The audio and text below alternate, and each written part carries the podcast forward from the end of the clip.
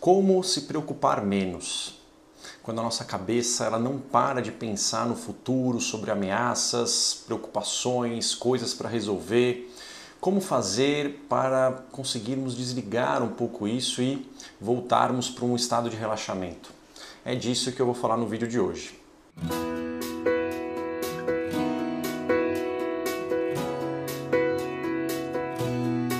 Olá, eu sou Marco Antônio Abud, médico psiquiatra pela Universidade de São Paulo, aqui do Centro Ibirapuera de Neurociência e fundador do canal Saúde da Mente.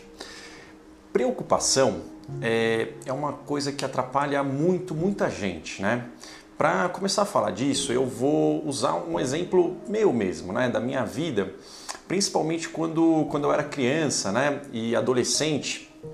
Eu sempre tive, né, uma característica minha, muita ansiedade para fazer provas, né? Então foi uma coisa que me acompanhou aí ao longo da, da vida, incluindo até no próprio vestibular, né? Então é, muitas vezes eu me pegava é, no meio de uma aula, às vezes eu estava jogando bola e vinham né, pensamentos aí, puxa vida, eu tenho que estudar aquela matéria, nossa, eu deixei de estudar aquele tema e se cair, né? Às vezes eu até, enfim, saía no meio aí de uma coisa que eu estava fazendo para pegar e dar uma estudada ali num, certo tema que, que eu tinha lembrado na hora, né? E aí eu ia dormir, muitas vezes, antes da prova eu ficava vindo, puxa, mas e se cair isso? Será que eu sei mesmo? Eu não estudei tal matéria, eu deixei de fazer tal resumo, né? E essas coisas ficavam pipocando né, na minha mente.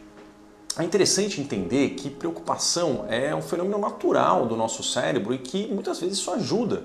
Né? Eu sei, por exemplo, nesse caso, que é, muitas vezes eu de fato ia atrás né, de, de mais informação e estudava mais por conta da, da, das preocupações, isso me ajudava a ter um desempenho melhor. Mas, por exemplo, quando eu estava prestes a dormir antes da prova, que eu precisava dormir bem é, para ter um desempenho bom, aquela preocupação não estava me ajudando em nada.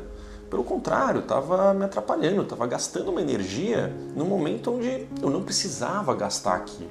Né? Então, como a gente pode é, dosar um pouco né, essa ideia da preocupação? Então, eu acho que o ponto principal da gente ver não é a gente tentar parar de se preocupar, mas conseguir soltar a preocupação. Por quê? Porque parar de se preocupar também não é bom. Né? Se preocupar tem a sua função. Então eu listei aqui quatro técnicas que são comprovadas, que têm embasamento é, da neurociência, que podem ajudar você a lidar diferente com as preocupações. A primeira técnica que eu queria falar para vocês é uma técnica de aceitação dos pensamentos e sentimentos. Como assim? Né? Eu sei que isso é muito mais fácil falar do que fazer, mas com a prática isso vai modificando o nosso cérebro e a forma como a gente lidar com a preocupação. Como que funciona isso? A ideia seria a gente não nos esforçarmos para parar de se preocupar ou para brigar com a preocupação. A gente treinar, olhar a nossa preocupação, o nosso pensamento passando e, ok, só falar, isso é uma preocupação. Ok, não tentar desviar ela, não, não, não tentar inibir ela fortemente.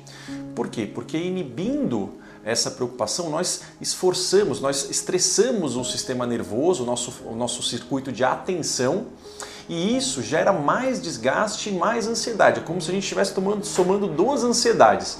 A ansiedade que a gente já tem e mais a ansiedade de não poder estar ansioso. Então a gente amplifica aquela preocupação, gera muito desgaste. Uma forma de treinar isso é através dos treinos de mindfulness, né? Tem um tipo de mindfulness que é o acceptance based mindfulness, que é a mindfulness de aceitação. No nosso aplicativo, né, no aplicativo WeMind, aqui do canal Saúde da Mente, temos né, várias técnicas, né, principalmente no no, no ciclo de ansiedade que elas falam isso, para a gente olhar o pensamento, perceber que é uma preocupação, só encostar nele, isso é uma preocupação e, ok, deixar ele passar. Isso é uma técnica que ajuda muito, tá? A outra dica que eu posso dar para vocês é a gente tentar fazer as pazes com a incerteza. Isso, claro, tem muitos estudos também é, basando isso. Isso também eu, eu, concordo que é muito mais fácil falar do que fazer. Precisa de um pouco de prática, né? Mas a gente sabe que os quadros que geram mais ansiedade, mais preocupação para o ser humano, em geral, não são os quadros onde existe uma pressão muito clara ou uma ameaça muito clara, mas são quadros de incerteza e indefinição. Em geral, isso gera muita ansiedade.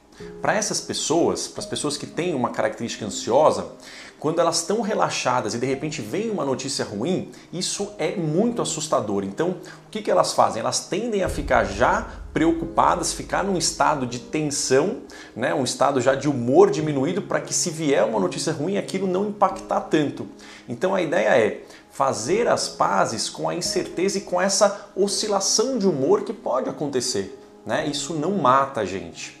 Então a gente ter isso na nossa mente, que é a incerteza, ela faz parte, isso não mata a gente, é uma forma que ajuda a diminuir a intensidade das preocupações. O terceiro ponto é um ponto que eu já falei no método desarma, mas ajuda muito, que é a gente externalizar a preocupação. Externalizar como? Dar, colocar ela de uma forma concreta, né? Ou a gente falar, dar um nome para a preocupação, né? Então expressar o que está preocupando a gente, ou mesmo escrever, fazer anotações, né? Quais são os nossos medos? Isso ajuda a distanciar a gente daquela preocupação. A gente coloca aquilo no lugar dela, a gente dá um espaço para aquilo. E isso tende também a diminuir o quanto o nosso cérebro gasta de energia para ficar remoendo aquela preocupação. E o quarto ponto é uma técnica que eu gosto muito, que é a técnica do auto-perdão. Então, um dos paradigmas da ansiedade que está presente em muitas pessoas que sofrem disso é um excesso de autocrítica. O excesso de autocrítica ele não é ruim, né? Então ele pode ajudar a gente a conquistar coisas muito, muito bacanas, mas quando ele está de fato em excesso, isso acaba desgastando e a gente acaba se preocupando de uma forma excessiva por receio de não poder errar.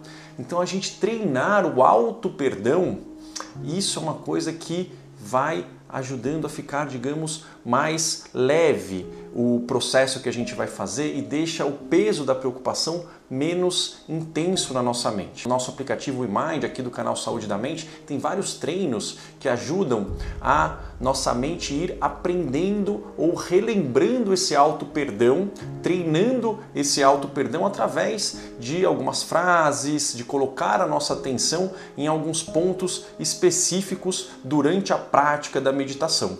Ok? Então seriam esses quatro pontos nós aceitarmos nossos pensamentos, fazermos as pazes com a incerteza, nós externalizarmos as nossas preocupações e praticarmos o auto perdão. Espero que vocês tenham gostado aqui do conteúdo do vídeo. Se vocês gostaram, por favor, deixem o seu like, não deixem de se inscrever se vocês não são inscritos, ativem aqui o sininho e deixem os seus comentários aí dizendo se vocês tentam essas técnicas ou se vocês têm outras técnicas que funcionam para vocês. E vou ficando por aqui, nos vemos no nosso próximo vídeo. Forte abraço e até lá, tchau, tchau.